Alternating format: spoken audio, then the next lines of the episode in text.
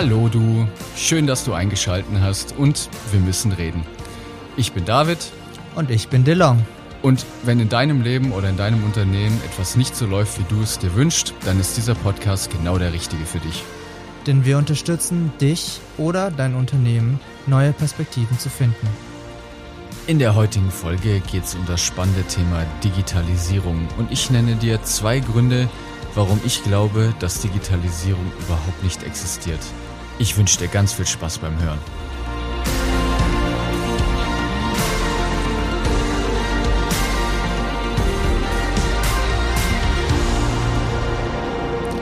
Ja, halli, hallo. Schön, dass du auch diese Woche wieder eingeschalten hast. Heute geht es um das spannende Thema Digitalisierung. Digitalisierung ist ja in aller Munde, ne? jeder spricht darüber, jeder will's haben, jeder macht's.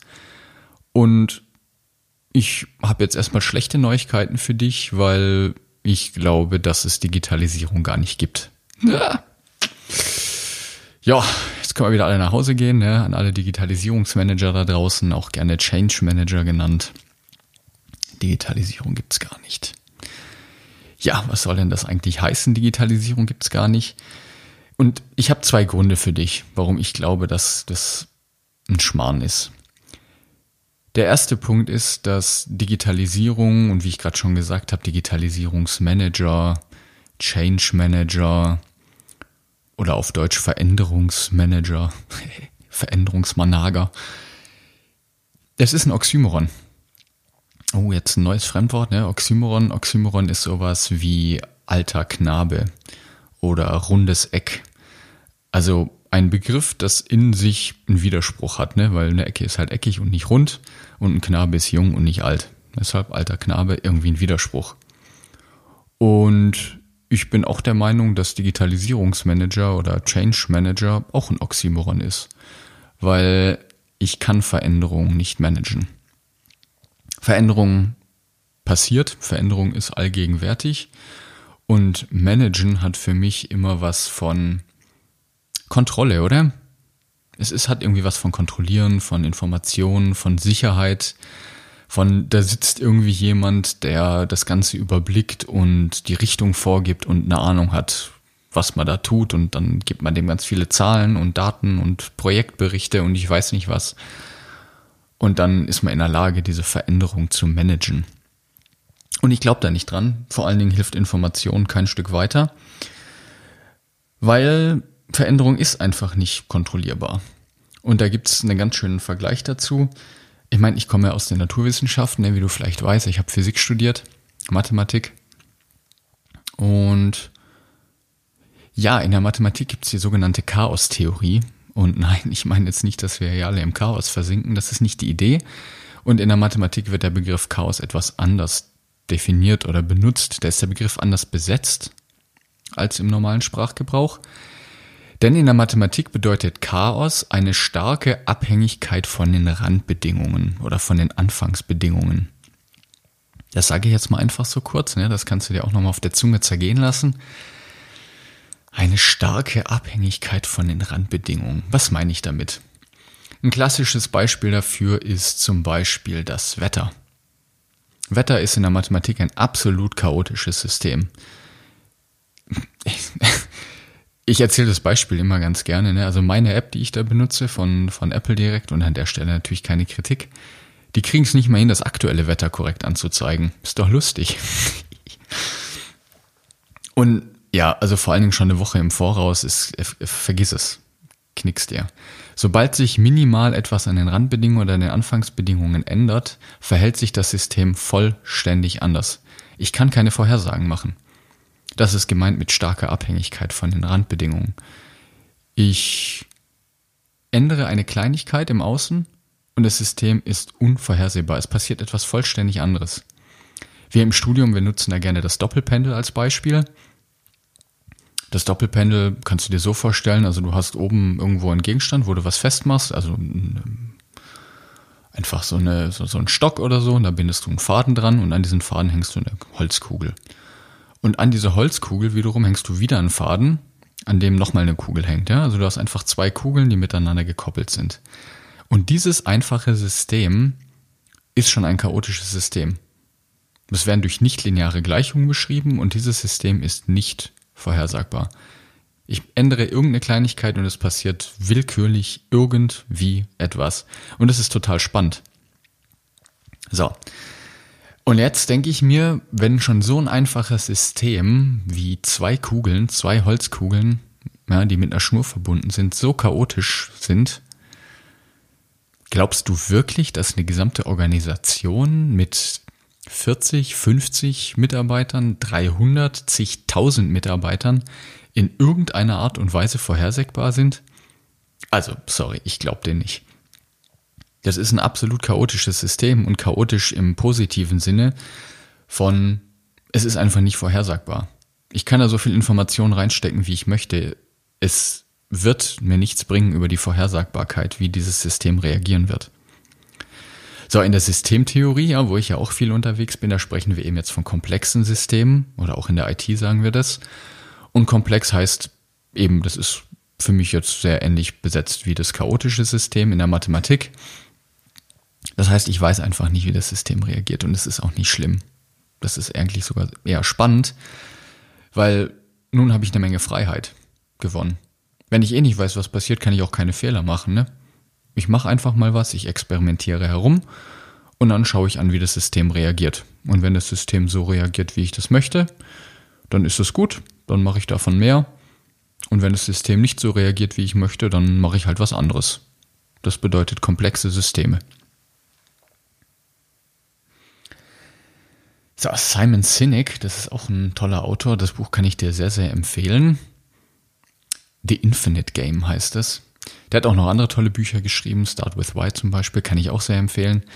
Nur gerade sein letztes Buch, The Infinite Game, hat mich sehr, sehr inspiriert. Und das passt hier sehr schön an die Stelle weil, ja, herzlich willkommen im Infinite Game. Nee. Es ist wirklich ein sehr, sehr schöner Vergleich. Was meint er damit? Also, ein Finite Game, ja, also ein endliches Spiel, ist sowas wie Fußball. Ne, klare Rahmenbedingungen, du hast 90 Minuten Zeit, zwei Mannschaften, du spielst, du hast klare Regeln und wer nach den 90 Minuten halt am meisten Tore hat, der hat gewonnen. Nur nach 90 Minuten ist das Spiel einfach vorbei. Das ist ein endlos, ein endliches Spiel. Entschuldigung. Fine, äh, The Infinite Game, ja, also das unendliche Spiel. Jetzt fällt mir gerade ein, Michael Ende heißt er, ne? Die unendliche Geschichte. Herzlich willkommen in der unendlichen Geschichte. Da wäre es jetzt so, das ist zum Beispiel Persönlichkeitsentwicklung. Ne? was soll das sein?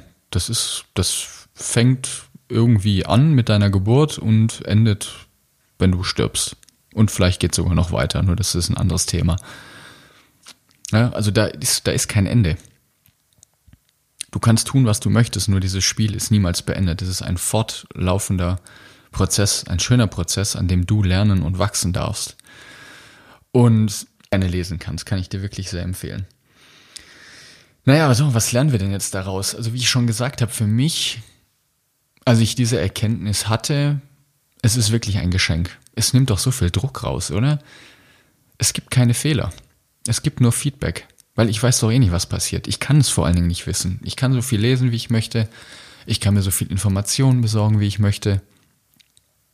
Ich werde es nicht wissen, weil das System viel zu komplex ist. Also überlege ich mir, was ich haben möchte, was sind denn passende Randbedingungen, was könnte denn das Ergebnis begünstigen, das kann ich natürlich tun.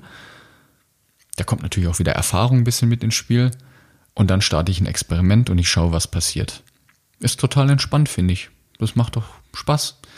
Und damit einhergehend natürlich auch meiner Meinung, ne, also hier an der Stelle Davids kleine Welt, jeder, der behauptet, dass er wüsste, was für dich, für dein Unternehmen, für deine Schule oder für was auch immer, wüsste, was gut für dich ist, der hat keine Ahnung. Schick ihn nach Hause. Woher soll er das denn wissen? Ich, ich finde den schon spannend genug, an mir selber zu beobachten, ne, für mich selbst die Frage zu stellen, was ist gut für mich, ne, was möchte ich überhaupt? Und jetzt kommt da auch noch jemand und der sagt, was für dich oder sogar für so ein komplettes Unternehmen am besten ist? Ne, sorry, den glaube ich nicht. Wir sind gemeinsam in der unendlichen Geschichte und wir dürfen gemeinsam experimentieren und das macht doch ganz viel Spaß. Das ist cool. Probieren wir es doch mal aus gemeinsam. So, das war jetzt der erste Grund. Und der zweite Grund? Naja, was ist mit dem zweiten Grund? Der zweite Grund ist, dass Digitalisierung, hm, was ist das überhaupt? Was soll das überhaupt sein? Also in den Sprachwissenschaften, da habe ich mich jetzt auch in letzter Zeit viel mit beschäftigt, ist Digitalisierung, wir nennen das eine Nominalisierung. Ja, schon wieder ein Fachbegriff, kannst du auch nicht viel mit anfangen. Also für die ganz Intellektuellen, ihr habt jetzt ein schönes neues Wort gelernt, da könnt ihr zu Hause mit angeben. Und für die anderen, so wie für mich, was ist Nominalisierung? Nebel in Tüten. Nicht anfassbar, nicht greifbar. Also eine Nominalisierung kannst du nicht in eine Schubkarre packen, sagen wir. Und unsere Schubkarre ist jetzt mal sehr großzügig. Ne? Du kannst eine Uhr da reinlegen, kannst ein Motorrad da reinlegen, Uhren, ein Schiff, ein Wasserfilter, ein Laptop, ein Handy, ein Delfin, was auch immer du dir jetzt gerade so vorstellst. Das kannst du alles in eine Schubkarre packen. Digitalisierung, äh, ja, kannst du nicht anpacken, ne? Kannst du nicht in die Schubkarre legen. Das gleiche mit Entscheidungen. Begeisterung ist eh für viele ein Fremdwort, hey. Aber da kommen wir hin. Alles mit UNG hinten, ne? Entscheidung, Fortbildung, Begeisterung, all das sind Nominalisierungen. Nebel in Tüten eben. Und das Spannende daran ist jetzt, wenn wir mal schauen, wie unser Gehirn Informationen verarbeitet, also das ist das, was mich vor allen Dingen fasziniert und begeistert, dann geht da eben eine innere Suche los und jeder von uns, aus der Erfahrungen, die wir gemacht haben in unserem Leben, verbindet mit diesem Begriff, also in dem Fall Digitalisierung, irgendwie was anderes. Und ich habe das durch eben die Seminare, die ich besucht habe und durch meine Erfahrungen, durch meine Arbeit, die ich jeden Tag mache, die Hoffnung abgelegt oder die, die Erkenntnis gewonnen, dass es unmöglich ist, den anderen Menschen gegenüber wirklich zu verstehen. Ja, wir hatten schon mal drüber gesprochen, oder? Ja, wenn nicht, kommt da auch noch eine Folge dazu. Jeder lebt halt in seiner eigenen kleinen Welt. Und gerade bei solchen Begriffen, die hauen wir mal eben so kurz raus, ne? Ja, wir wollen uns jetzt digitalisieren, wir brauchen mehr Digitalisierung in Schulen, in Unternehmen, wo auch immer. Ja, und wir haben keine Ahnung, wovon wir da eigentlich sprechen. Und jeder, ja, also du, lieber Zuhörer, lieber Zuhörerin, jeder von euch hat hundertprozentig eine ganz andere Vorstellung davon, was das für ihn bedeutet. Und naja, wie verarbeiten wir denn diese Informationen? Wie machen wir das denn? Ne? Weil die nächste spannende Frage, die ich ja jetzt mir mal gerne stelle und die ich dir jetzt auch gerne mitgebe, ich wette jetzt einfach mal, ich stelle mal die Behauptung auf, ich habe eine These, dass du keine Ahnung hast, wie du Sprache verarbeitest. Wow. Spannende Frage, ne? Hast du wahrscheinlich auch noch nie drüber nachgedacht. Ich habe auch irgendwie mal vor einem Jahr damit begonnen und ich denke immer noch mal drüber nach. Wie machst du das, dass du Sprache verstehst? Wie geht das? So, Kommunikation. Vor allen Dingen mit sowas wie Digitalisierung. Und da kommen wir später noch drauf. Nur die Sprache, also der reine Inhalt was dieses Wort bedeutet, ja, also auf einer semantischen Ebene, ich weiß jetzt nicht, wie ich das besser ausdrücken kann, der ist es nicht. Glaube ich nicht. Weil ich erzähle da gerne die Geschichte von meinem Hund. Ich hatte früher einen Hund, den Picasso. Und naja, wie funktioniert denn die Kommunikation mit einem Hund? Ich zeige dann meinen Finger hoch und sag Sitz und dann setzt sich der Hund hin. Nur ich habe das mal ausprobiert, ich kann den Finger auch hochzeigen und Buch sagen oder äh, Digitalisierung und er setzt sich trotzdem hin. Also, und in meiner Welt sprechen Hunde nicht unsere Sprache. Das heißt also rein inhaltlich, die Sprache kann es nicht sein. Da müssen noch andere Faktoren mitspielen, die dafür sorgen, dass die Kommunikation bei dem anderen Menschen ankommt. Ja. Also wie machen Hunde das? Ne? Körpersprache, Feedback, Tonalität in der Stimme, der Laut, ne, ob ich lauter oder leiser spreche, vielleicht auch nur der Begriff davon, ne, also dass es so kurz geht, Sitz, Buch, Huch, blub, wie auch immer, ne? Das sind einfach so kurze, prägnante Wörter. Vielleicht reicht das. Vielleicht reicht auch einfach nur das Symbol, weil er das abgleicht. Wir wissen es nicht. Nur die Sprache an sich kann es nicht sein, ne? Ja, und auch da, ich finde den eigentlich ziemlich spannend, weil auch das bedeutet doch nur wieder, und da machen wir jetzt den Bogen langsam zum Anfang, ich weiß es nicht, wie das System reagiert. Ich kann doch nur mal was tun und dann schauen, wie das System reagiert. Und wenn der Hund jetzt zum Beispiel so reagiert, dass er das macht, was ich haben möchte, nämlich Sitz, dann cool, dann üben wir das weiter. Dann gibt es eine Belohnung für und dann hat der Hund gelernt, aha, so, wenn das Herrchen den Finger hoch zeigt, dann sollte ich mich hinsetzen. Die Laute dazu sind vielleicht gar nicht entscheidend. Genau, so. Und jetzt sind wir da wieder an der Stelle, wo wir auch am Anfang schon mal vorbeigekommen sind. Feedback ist das ganz Entscheidende. Und wir in dem Bereich, in dem ich unterwegs bin, in der IT, im NLP, in der Sprachverarbeitung, wir sagen, es gibt keine Fehler. Es gibt nur Feedback und ich mag den. Auch da kannst du jetzt länger drüber nachdenken. Nur wenn wir eben in komplexen Systemen wie Unternehmen unterwegs sind oder in sozialen Systemen, was ja dein Unternehmen oder die Schule definitiv ist, ja, dann gibt es keine Fehler. So viele Menschen haben einfach Angst, überhaupt irgendwas zu tun, weil sie dann denken, dass sie Fehler machen und irgendwie schlechtes, irgendwie eine schlechte Bewertung oder so bekommen. Du hast gar keine andere Chance. Fail fast, sagen wir in der IT, ne? Mach doch einfach mal und wenn was schief geht, ist doch geil. Dann hast du gelernt, dass es so nicht geht. Ich habe jetzt hier für einen Workshop habe ich so Postkarten ausgedruckt und da steht auch drauf, ich mache keine Fehler. Entweder ich lerne oder ich gewinne. Ja, und ich finde den cool. Es gibt keine Fehler, es gibt nur Feedback. Mach was, gib mal einen Reiz, einen Impuls in das System rein und schau, wie das System reagiert. Und wenn es dir gefällt, dann mach weiter damit oder mach was anderes. Das sind eigentlich die einzigen beiden Möglichkeiten, die wir jetzt heute haben. Und dazu möchte ich dich einladen.